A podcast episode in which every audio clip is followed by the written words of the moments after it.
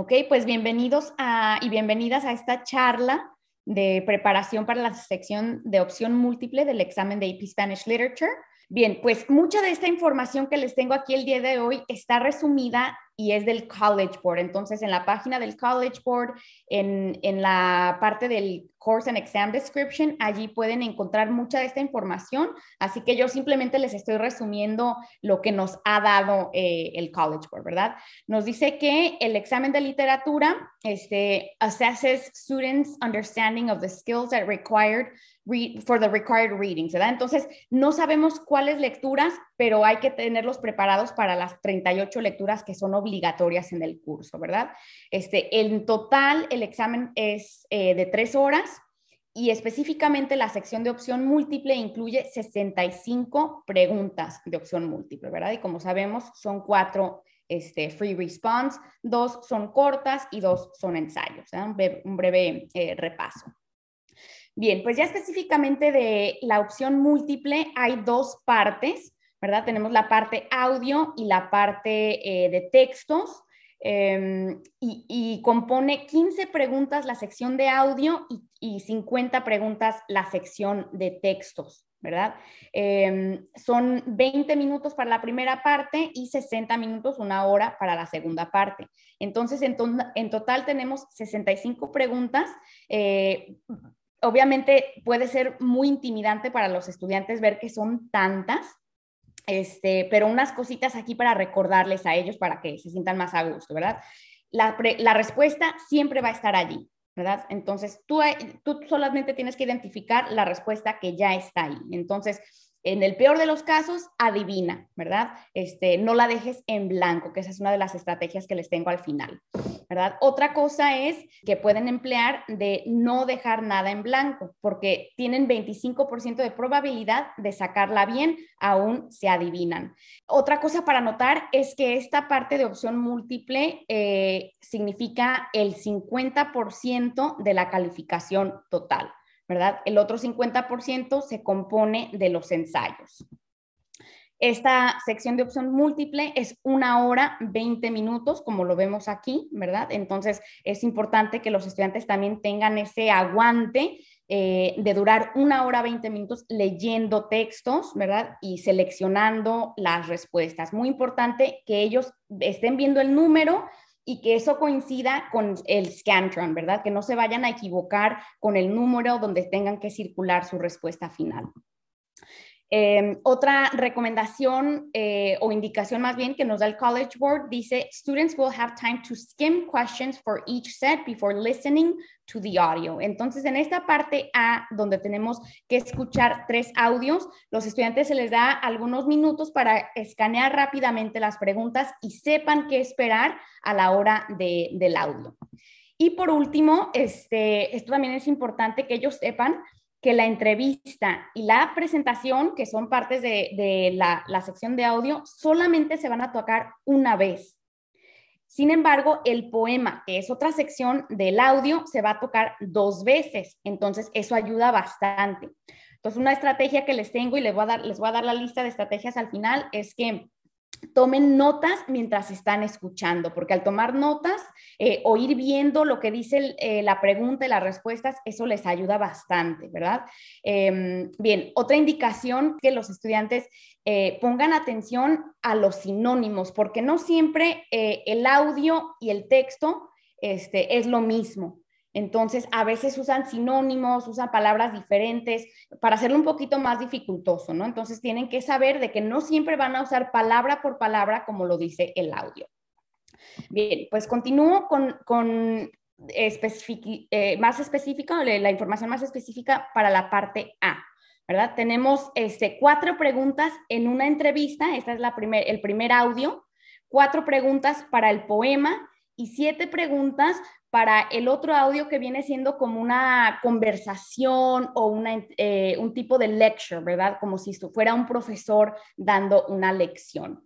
Eh, se les va a hacer preguntas de análisis, ¿verdad? De eh, contexto cultural y hacer conexiones con los textos también de clase o, o el texto que se esté impartiendo en esa lección. Entonces, eso es básicamente lo que compone la sección eh, A, que es audio. Son tres audios en total. Una entrevista a algún autor eh, hispano, un poema, y este poema no es del curso, eso es importante saber. Eh, eso a veces causa nervios porque es un poema que no se ha leído. Muchas veces se emplea algún autor que ya hemos leído, pero es un poema que no viene en las 38 lecturas, o simplemente es alguien que jamás han escuchado. Pero lo que es importante recordarles es de que ellos ya tienen las habilidades de identificar temas, de identificar recursos literarios, de saber cuál es el tono que se está usando. Eh, es simplemente poder seleccionar cuál es la opción correcta, ¿verdad? Entonces, que no se pongan nerviosos y que recuerden que en el poema se va a tocar dos veces, la entrevista una vez y la conversación o lección se toca una vez solamente. Bien, este, aquí les tengo estos ejemplos, nuevamente son del College Board estos ejemplos. Eh, bien, les pongo este ejemplo que sería de em, la entrevista, esta primera sección de audio, para que vean más o menos qué tipo de preguntas dan. Según la entrevista, em, ¿cuál era la profesión de Laura Esquivel antes de ser escritora? Y dice animadora de televisión, directora de películas, maestra de niños, vendedora de chocolates, ¿verdad? Entonces, obviamente siempre va a haber al mínimo una opción que se puede descartar rápidamente. En este caso, puede ser que cambien este, los, las palabras. Por ejemplo, puede ser que la entrevista diga profesora o pedagoga y aquí ya en la sección de las opciones ponen maestra, ¿verdad? Entonces, para recordarles ese tipo de em, estrategia que, usa el examen. Bien, la siguiente es em, para el poema que se toca dos veces. Este es el tipo de pregunta, por ejemplo, ¿cuál es la actitud de la voz poética? ¿Verdad? Entonces, ellos no están viendo el texto, lo están escuchando, entonces tienen que poner atención a cómo se expresa la voz poética, ¿verdad? Eh, y obviamente ellos ya han analizado esto con los textos de clase, entonces es simplemente ahora escucharlo en vez de leerlo.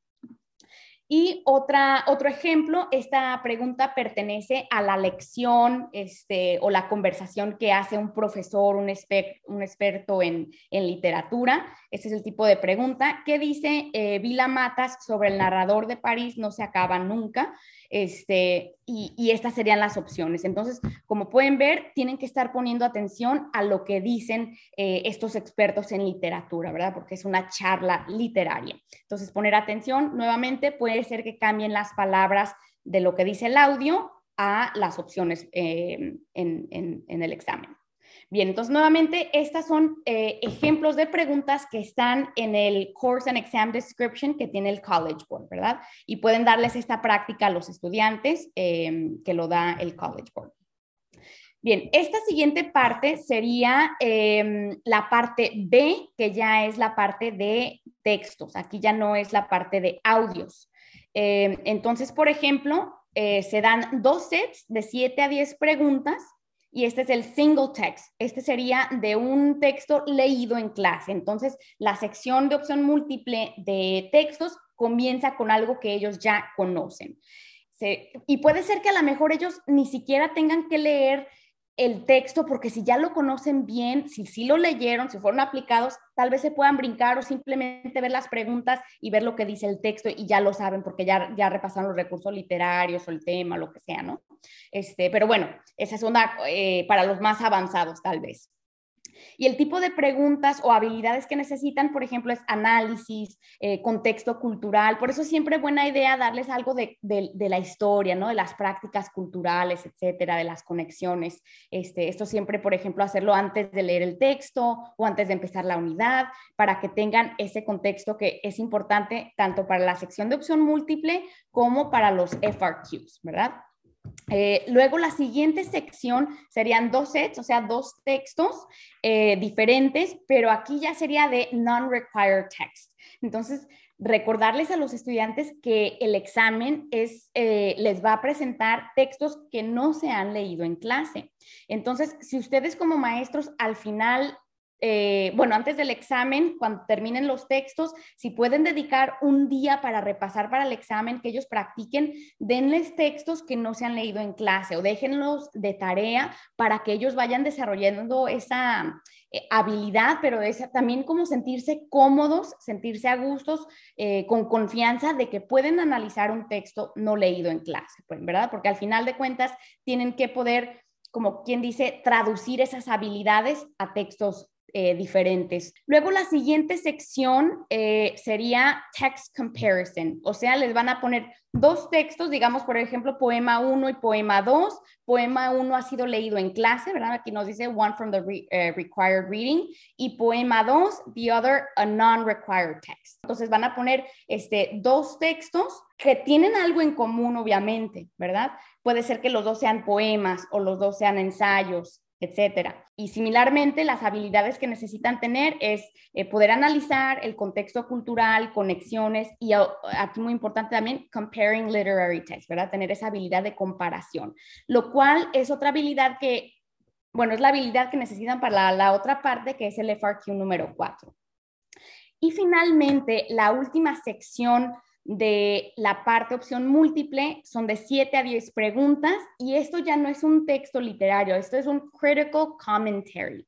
Entonces, por ejemplo, es un ensayo o algún texto de algún profesor, de algún experto, de algún erudito que está comentando, por ejemplo, el Quijote, o que nos está dando un análisis sobre el burlador de Sevilla, o que está hablando sobre García Márquez. Entonces, ya no es un poema, no es una obra de arte, una obra de, de teatro, va a ser un comentario crítico de algún texto. Puede ser que el texto sea leído en clase o no y los estudiantes tienen que poder analizar qué es lo que nos está diciendo ese comentario crítico, eh, poder hacer esas conexiones culturales eh, y obviamente poder con, eh, conectar ese comentario crítico con algún texto literario. Nuevamente, las preguntas van a darle la respuesta, es simplemente cuestión de encontrar, poder identificar la, la respuesta correcta.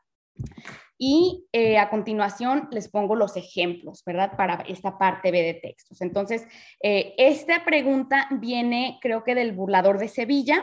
Este, dice la pregunta, ¿qué figura retórica se emplea en el siguiente parlamento? Señor, la verdad digo.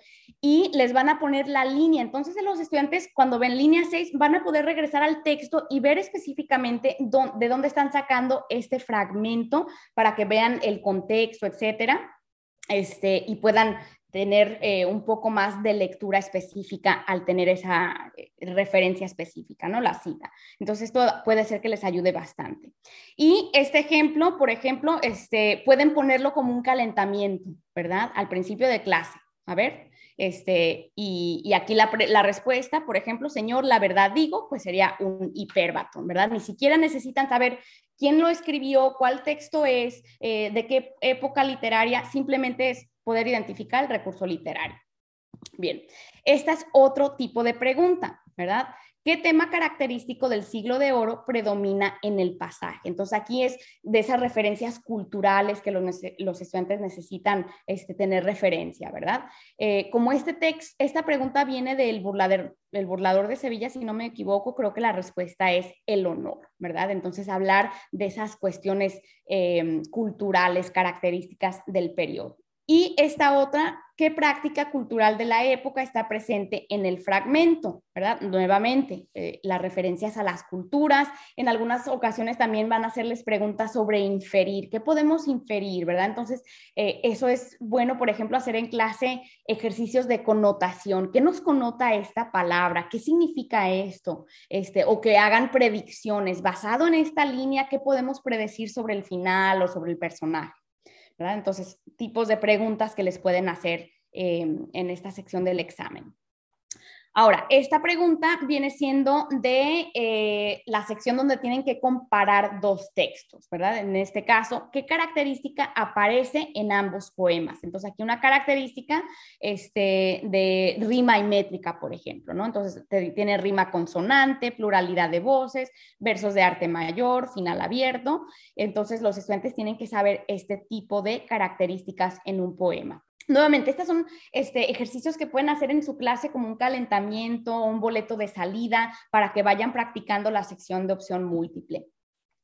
Y esta otra pregunta pertenece ya a la parte última del examen de opción múltiple, donde los estudiantes van a leer ese comentario crítico de algún texto. Por ejemplo, esta pregunta nos dice, según el ensayo, ¿cuál sería uno de los elementos empleados por Cervantes en el Quijote con el que se juega en las novelas modernas? Em, los estudiantes van a tener ese fragmento y es cuestión de, de, buscar, porque ahí está la respuesta, ¿verdad? Entonces es cuestión de que sepan ver esos elementos. Obviamente tienen que tener referencia a las novelas modernas, ¿verdad? Esas características.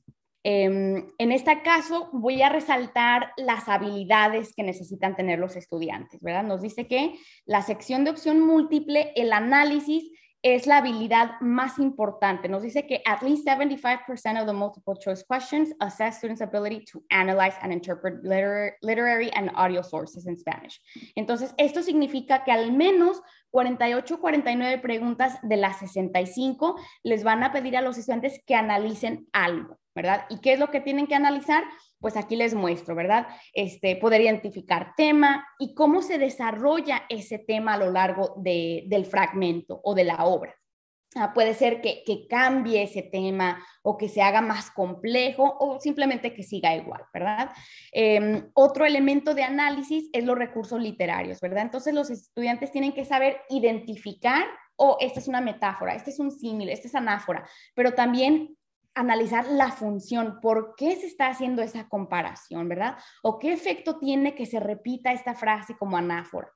Em, otra parte, la, la, voz narrativa, ¿verdad? Por ejemplo, la voz poética, el narrador omnisciente, el narrador en primera persona.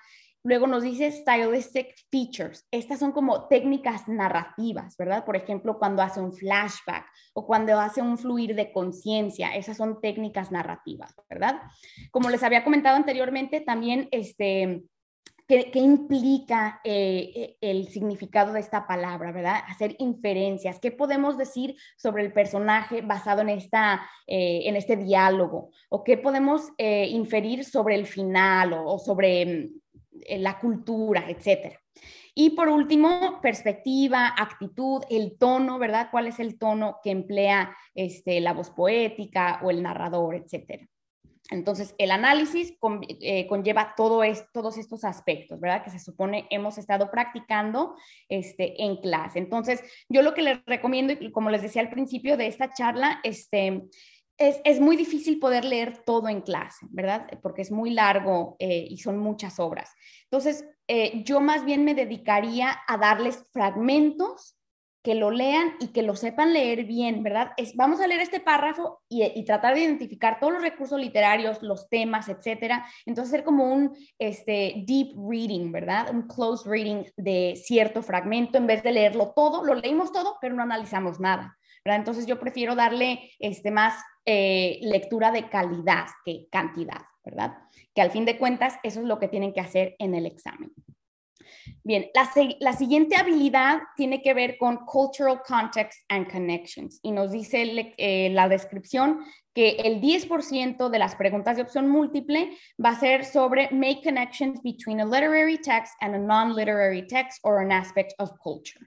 ¿Verdad? Entonces, esto significa que al menos seis o siete preguntas de las 65 requieren que los estudiantes hagan un tipo de conexión cultural, que sepan el contexto histórico, etcétera. Y aquí nos da esta información, ¿verdad? más adelante les voy a dar específicamente ejemplos de esto. Cultural products, practices, perspectives, este, perdón, Em, relacionar al texto con el movimiento literario, el periodo, el contexto, este, ¿verdad? Histórico, geopolítico, etcétera, este, sociocultural, eh, cómo refleja cambios, ¿verdad? Eh, challenge a majority or minority culture, por ejemplo, digamos, eh, Antoñito el Camborio, que es un gitano, ¿verdad? Eso sería un minority culture, este, para darles ejemplos y que ellos sepan cómo analizar ese contexto en el cual fue producido la obra.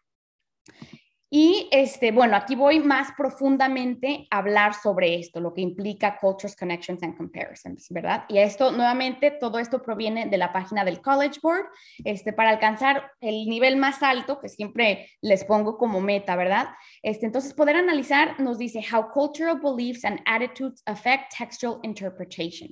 Y entonces aquí les estoy poniendo, por ejemplo, el conde Lucanor, las medias rojas y no se lo trago la tierra como textos que hablan sobre eso, ¿no? Entonces, por ejemplo, este, los roles de género que observamos en el conde Lucanor, en las medias rojas, o y no se lo trago la tierra, que habla más como de esas actitudes, la actitud hacia Dios, hacia la familia, etcétera. Este, luego nos habla sobre the role of cultural stereotypes in text, how behavior and attitudes present in text reflect social cultural context. Eh, aquí les doy, por ejemplo, este, el movimiento literario del siglo de oro, de cómo fue cambiando, ¿verdad? Cómo reflejan los cambios culturales Em, digamos, de la Edad Media al siglo de oro, fue un, cambio total en la cultura porque empezamos a ver el, enfoque en la experiencia humana en vez de lo religioso. Este, o la vanguardia que empieza a, cuestionar este, los sistemas de, gobierno, em, las tradiciones, eso lo vemos mucho en Lorca, por ejemplo. Este, estoy pensando en Lorca también, por ejemplo, para los stereotypes, ¿no? Por ejemplo, este, Antoñito el Camborio como gitano, etcétera. Eh, luego nos dice también aplicar información de otras disciplinas. Obviamente aquí podemos hacer la conexión con historia, por eso siempre a ver qué están estudiando en su clase de historia, que, cómo pueden conectar eso con la clase de español, con lo que estamos leyendo, ¿verdad? Obviamente también el arte, cómo poder analizar el arte y eso se, conecta con los textos eh, literarios. Estoy pensando específicamente em, en Walking Around, que es un texto súper surrealista, ¿verdad? Y eso lo podemos conectar con el arte, ¿verdad? Esas imágenes como de sueño que no son reales Luego nos dice structural features um, and the effects of rhetorical features in text uh, related by period, genre, theme, movement, or technique. Este, aquí las técnicas narrativas, como les decía, el flashback, este, el fluir de conciencia, que esos son más como structural features. Y por otro lado tenemos the effects of rhetorical features, ¿verdad? Como nos dice aquí. Ya los rhetorical features, ya ese tiene que ver con eh, los recursos literarios como metáfora, ironía, este, polisíndeton, etcétera. Luego nos habla sobre key events in different texts, por ejemplo, eh, la conquista durante este, la segunda carta de relación o este, em, se ha perdido el pueblo mexica, ¿verdad? Esos son eventos importantes que los estudiantes tienen que tener referencia para poder conectar el texto literario con lo que estaba sucediendo en ese contexto, ¿no? La guerra civil española, por ejemplo, en, la vanguardia, principio de la vanguardia. Y por último, este, nos habla sobre cultural products, practices and perspectives in literature. Este, aquí podemos hablar, por ejemplo, de regionalismos, ¿verdad? Eh, ciertos tipos de hablas. Eh, estoy pensando en, en, las medias rojas, cuando habla de la rapaza, o estoy pensando, por ejemplo, en Y no trago la tierra, que usa mucho, este, muchos regionalismos de mexicoamericanos. ¿verdad? Este, y luego también, por ejemplo, en prácticas o productos, pensando en el dios Chacmol, ¿verdad? Que, que Filiberto compró este Chacmol porque era un producto de su cultura, un símbolo del cual él se sentía orgulloso. Entonces, poder identificar esas cositas, ¿no? Y perspectives in literature, pues las relaciones interpersonales también, ¿verdad? ¿Qué, qué, qué perspectivas hay sobre el género, este, sobre las tradiciones? Eh, los estudiantes tienen que poder hacer eso, ¿verdad? Entonces, aplicar la literatura a lo que viene siendo cultura. Y muchas veces los estudiantes, especialmente si son estudiantes hispanos, pues ya eso lo viven en sus propias familias, ¿verdad? En sus propias culturas. Y eh, si son estudiantes que no son hispanohablantes, ya han estudiado un poco eso también en AP Spanish Language y se supone que lo hemos, lo hemos estado estudiando también aquí en la clase. Bien, este, la última habilidad que nos pone eh, el College Board es comparing literary text, ¿verdad? La comparación. Y nos dice nuevamente, esta sección también es 10% of the multiple choice questions. O sea que al menos 6 o 7 preguntas de las 65 requieren que los estudiantes hagan algún tipo de comparación y contraste entre textos. Entonces, esta es una habilidad que los estudiantes tienen que hacer. Entonces, Em, y obviamente esto tiene que ver con textos eh, de la clase que hemos leído, de los 38, y también eh, textos no leídos, ¿verdad? Entonces, tener esa eh, capacidad, esa habilidad de poder ver qué hay en común y cómo son diferentes. Entonces, en clase, por ejemplo, como un, calentamiento o un boleto de salida o simplemente una pregunta de análisis mientras estén leyendo es, ¿cómo se compara este texto a otros que hemos leído? ¿Verdad? O hasta pueden preguntarles, ¿cómo se compara este texto con tal vez algo que hayan leído fuera, de la clase de español? Tal vez puedan conectarlo con su clase de historia o su clase de inglés, este, que, que, empiecen a hacer esas conexiones porque ellos ya tienen esa habilidad innata, ¿no? Entonces simplemente de darles las oportunidades en clase de poder hacer esas comparaciones y contraste también. Nuevamente, esta es una habilidad que necesitan tener para el FRQ número 4 y el FRQ número 2 también que necesitan comparar y contrastar con una obra de arte. Pues aquí nos dice de poder eh, identificar similitudes o diferencias eh, related to structure, style, cultural products, practices, perspectives. O sea, que tienen que poder ver cómo son similares en los, en los temas, en los recursos literarios, en el efecto de, de la estructura, de, de, la rima y métrica. Obviamente eso ya es como del, del texto, ¿no? Pero también hacer comparación y contraste eh, del contexto cultural, del contexto histórico, eh, obviamente de cómo fue producido ese texto, ¿no? Y, no siempre va a ser eso fácil, pero si ven, por ejemplo, muchas veces al final del fragmento se les da el nombre del, del escritor, del poeta, y muchas veces también se les da el siglo. Entonces, esa información les puede ayudar para hacer conexiones. Entonces, una buena práctica también, que vean un texto extraño, pero mira quién es el autor. Ah, es Pablo Neruda, tú ya sabes sobre Pablo Neruda. Ah, es de, es de la conquista, entonces tú ya sabes un poco sobre esa, eh, esos eventos históricos, ¿verdad? Entonces, que pongan atención a eso.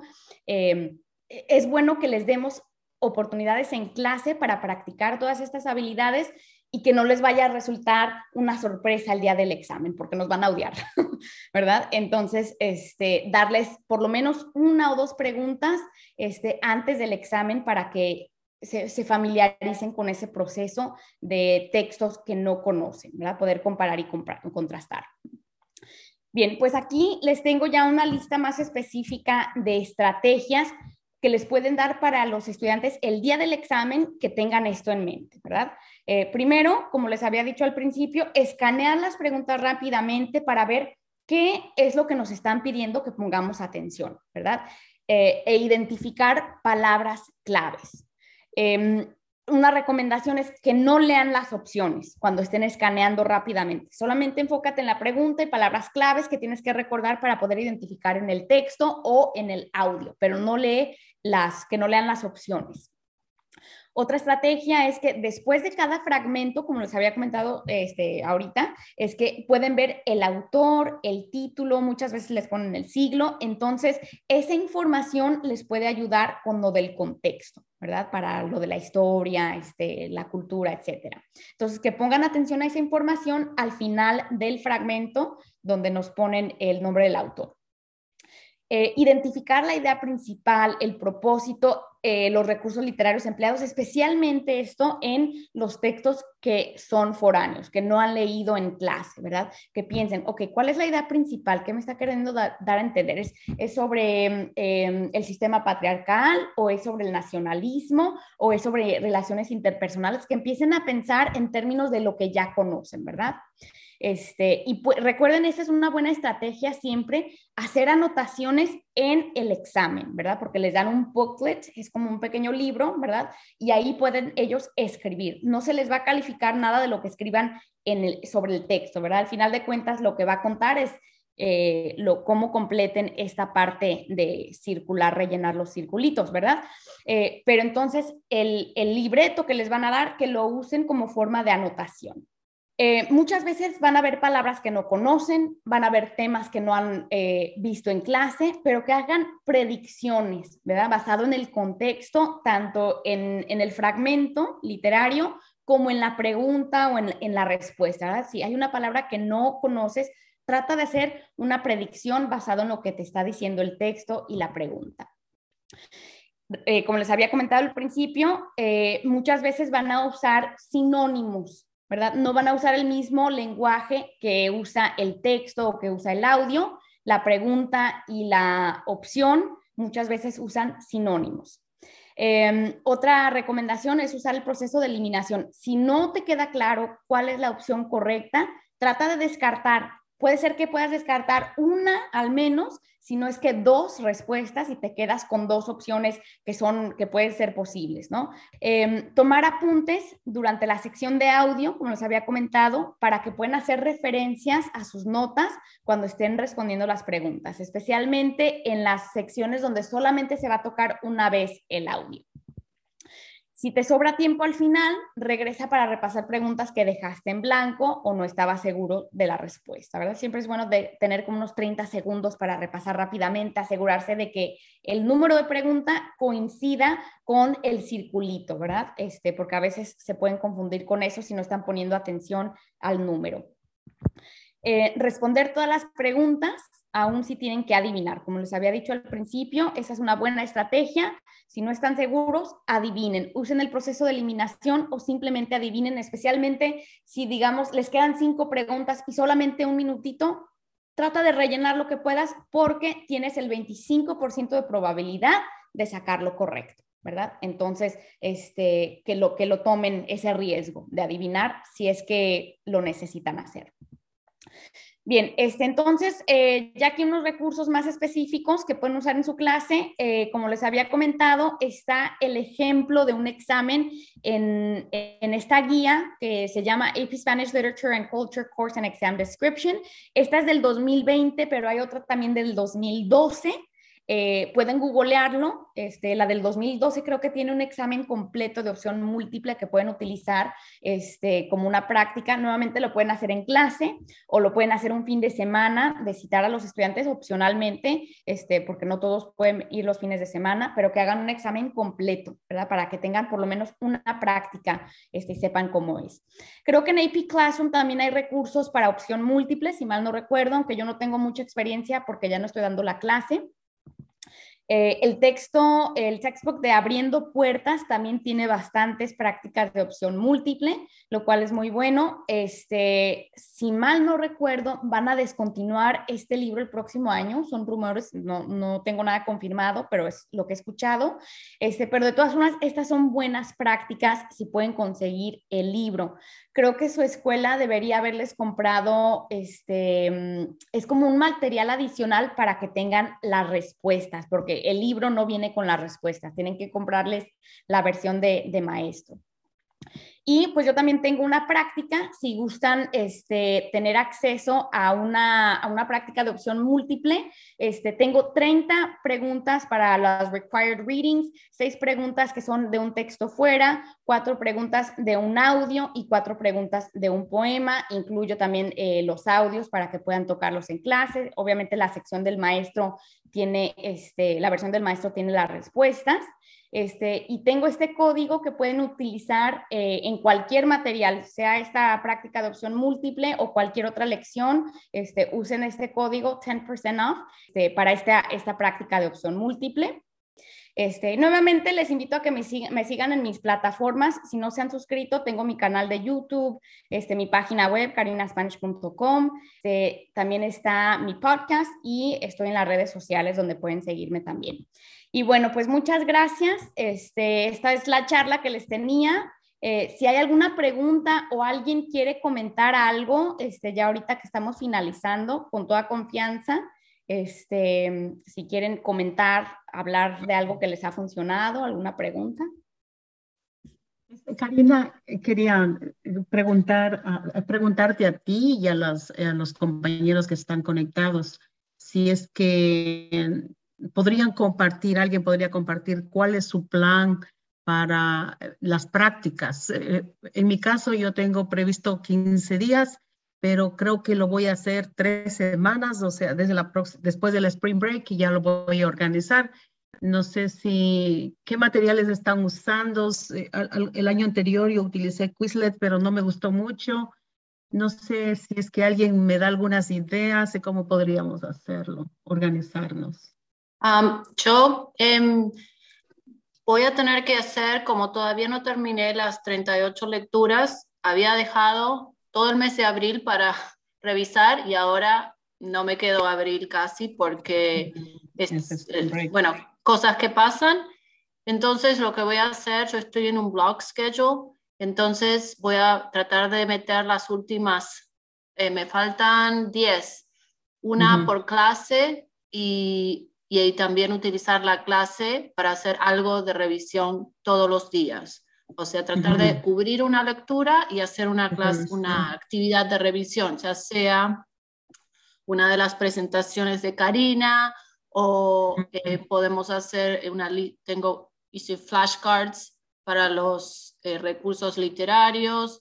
También eh, encontré en algún lado, no sé si era tuya, Karina, era una lista de características de los contextos históricos porque un poco ya se estaban confundiendo las obras y qué pertenecía a qué época, y así algo resumido para que se acuerden. ¿Y qué más tengo planeado por ahora? Ah, también los, eh, creo que los videos de AP del College Board por unidad son muy buenos. Entonces, eso también pienso dárselos de eh, tarea, que ya desde ahora empiecen a ver el, la unidad 1, por ejemplo. Eh, hablaste tú de las de las lista de las características de los contextos. Creo que no sé si si tienes tú, Karina, eso. Sí, no. sí yo tengo una, es como un, repaso, por así decirlo. Se los voy a enviar también. Este, eh, ya lo apunté aquí en mi libretita para que no se olvide. Este, las fichas literarias también se puede conseguir, eso se puede conseguir online, eso no creo que sea problema. Ajá, es, eh, tienen, tienen muchos de esos, este, muchos maestros este, publicados en, línea. Este, yo algo que hacía era un juego de repaso, este, tenía los, los whiteboards como los pizarroncitos y hacía un juego, proyectaba, este, identifica este, dos características de la vanguardia y ellos tenían que escribir y el que alzaba primero el, pizarrón se ganaba los puntos o lo que sea para hacerlo más dinámico, ¿no? Este, yo hacía un juego de repaso. Les puedo mandar también esta súper simple, eh, pero eso era lo que, lo que yo hacía para, para hacerlo más divertido y una competencia y que, que jugaran. Este, y eso es un PowerPoint. Dice, identifica dos características de esto, o quién es el autor de bla, bla, bla. Y entonces tenían que, que recordar los autores también. Entonces voy a mandar ese juego de repaso. Es un, como quien dice un Jeopardy, pero pues obviamente este, ustedes pueden usarlo como gusten. Eh, otra cosa que yo hacía ya al final eran estaciones. Obviamente eso requiere eh, planeación, este, pero puedes tener, por ejemplo, cuatro o cinco estaciones y darles 15 eh, minutos en cada estación y luego van rotando también para que se levanten y se muevan un poco, interactúen. Este, y era, por ejemplo, un repaso de las características o un repaso este, de las obras o un repaso de los autores. Este, y en cada estación tenían una tarea diferente. Este, y eso, pues te digo, más actividades dinámicas, ¿no? Para que se muevan y, y interactúen entre sí. Ajá. ¿Alguien tiene alguna otra recomendación, algún ¿Algún otro plan que quieran compartir? Yo el año anterior utilicé Quizlet como estábamos, estábamos online, Quizlet, pero la verdad es que no me gustó mucho porque no, yo bueno, como estábamos online no tenía ni evidencia si lo hicieron o no lo hicieron o, o cómo lo hicieron, o sea, eso no. Sí. También está Kahoot, que es otro, otra, ajá, también, y esa también es divertida, les, les gusta a los chicos también este, el Kahoot. Entonces, este, pues sí, yo, les digo, al final, este, si ya no alcanzaron a leer todo, usen fragmentos donde hayan muchos recursos literarios y ustedes expliquen, ok, este, este cuento se trata sobre bla, bla, bla. Vamos a, enfocarnos solamente en unas partes para poder terminarlo. Este, ya de tarea les asignan o les dan los videos o lo que sea. Este, pero como les digo, este, muy importante que, aprendan a hacer un close reading, porque eso es lo que tienen que hacer en el, día del examen. Yo también en, esas estaciones que hacía, les ponía un párrafo a ver quién identifica más recursos literarios, simplemente para que tengan esa práctica. O como parte de las rotaciones, les ponía un texto que no habíamos leído en clase. A ver qué, pueden hacer, con cuáles otros textos los pueden conectar, qué recursos literarios hay, qué temas pueden identificar. Y que, y que también practiquen temas que, que, da el College Board, pero también otros temas. que no da el College Board, porque también ese tipo de, temas este, aparecen tanto en el opción múltiple como en los FRQs. A la práctica completa, porque estoy preocupada por los audios, por los audios, Karina. Ah, otra, otra estrategia que pueden hacer para los audios es, por ejemplo, eh, poner en YouTube, buscas ahí algún autor hispano el, que ustedes gusten, este, y que los estudiantes lo escuchen solamente, que no ven el texto, y, ustedes pueden este, inventarse sus preguntas. Por ejemplo, eh, ¿qué metáfora hay o qué recursos literarios hay? Y que ellos lo, escuchen y lo, lo, escriban, ¿no? Como una pequeña prueba. Este, em, eso es, por ejemplo, algo que ustedes pueden hacer como, como boleto de salida, por así decirlo. Ok. Ah, yo tengo una pregunta para los que, porque este va a ser mi primer año. Eh, ¿Qué calidad tiene el audio? ¿Es fácil de entender o es algo como que, porque hay incluso en YouTube muchos audios de entrevistas que casi ni se entienden porque hay mucho ruido? ¿Cómo es el, el audio del examen? Pues yo pienso que son claros los audios, pero según tú explicaste, hay audios que se repiten dos veces y hay audios que se repiten una vez y los estudiantes deben tener claro eso. Sí, ajá. Eh, pero en, términos de la calidad, eh, creo que en general usan audios de buena calidad. Lo que a veces los mm. confunde a los estudiantes, por ejemplo, son los acentos. Por ejemplo, si es un acento mm. argentino o es un acento español, a veces eso les causa un poquito de confusión. Entonces es bueno que, mm. que practiquen escuchar eh, otro tipo de, de voz, por así decirlo, ¿no? Mm, ah, no sé si esto existe, pero eh, mis estudiantes están confundiendo ciertos autores para la FRQ1. Están, tienen mucho miedo mm. con ese porque creen que no mm. se van a acordar el autor, se lo van a confundir y tampoco se van a acordar el, periodo literario o, ellos pueden contestar diciendo o el periodo literario o el periodo histórico o el siglo, todas esas respuestas pueden ser. Sí, así es. Entonces, lo que ellos puedan memorizarse, si dicen la vanguardia o el siglo XX, está súper. Está bien.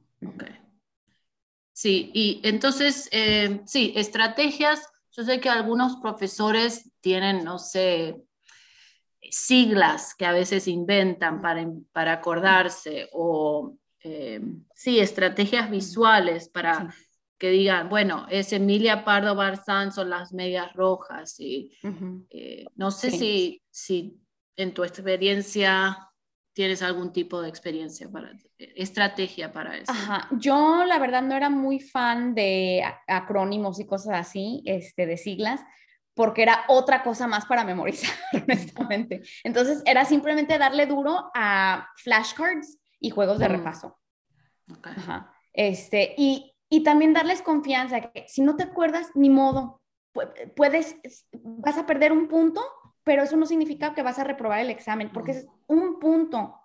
Este, y de todas formas, puedes responder el FRQ porque en realidad lo más importante del FRQ es el tema, que puedan demostrar el desarrollo del tema en ese fragmento o en ese eh, texto.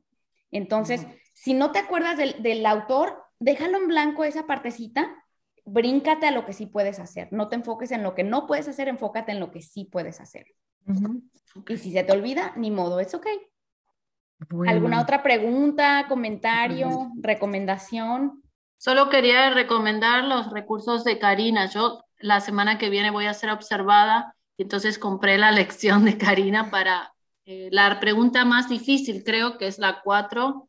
Y entonces eh, siempre utilizo tus recursos, las explicaciones de los textos, así que realmente me ha salvado la vida. Quería agradecerte en persona. Gracias, gracias Marina. Y mucha suerte en tu observación. Me avisas cómo te va. Sí, seguro bien, seguro bien. Gracias, yo también me uno, Karina, este es mi segundo año y tú me has salvado. Como te dije, eres popular en, mi, en mis clases, todos los chicos te conocen. Sí, de igual manera, muchísimas gracias. Eh, yo comparto, bueno, yo a toda la clase les dije que se suscriban a tu canal de YouTube, porque yo dije, hay una maestra que enseña y varios estudiantes me dicen, wow, ella lo dice todo, lo explica todo. Entonces digo, ¿vieron? Digo, ¿qué es? Porque a veces ellos usan la excusa de que no vine a clases y no entendí. Entonces les digo que eh, gracias a, Google se pueden graduar también ahora, hoy en día. Sí, total. Sí, ya no, ya no hay excusas. No, de nada, de nada. Es un gusto, es un placer. Pero sí, ya no hay excusas de que no lean o de que no estén preparados, porque hay material para, para el resto de la vida. Bueno, pues muchas gracias por haber asistido a esta charla. Que tengan un excelente fin de semana. Chao. Chao. Chao.